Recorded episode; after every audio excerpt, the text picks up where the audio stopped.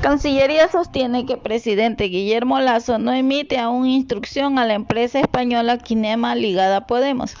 Mediante un breve comunicado, el Ministerio de Relaciones Exteriores hizo visible sobre la publicación del medio español Oca Diario en la que refiere que el presidente Guillermo Lazo coordinó esconder los abonos que la Embajada de Ecuador en España hizo desde el 2010 a la empresa Kinema, institución vinculada a uno de los dirigentes de Podemos.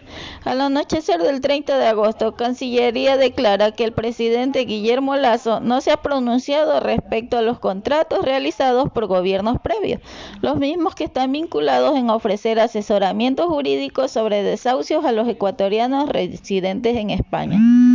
En la información ofrecida por el periódico español se emite una síntesis del audio de una conversación telefónica con el emisario de Ecuador en España, Pascual del Ciopo, sobre los acuerdos con Kinema del CIOPO manifiesta en el audio. Nosotros no estamos interesados en armar ahorita más controversias de las que ya existen, porque mientras perdure la administración de alianza es un dilema para nosotros.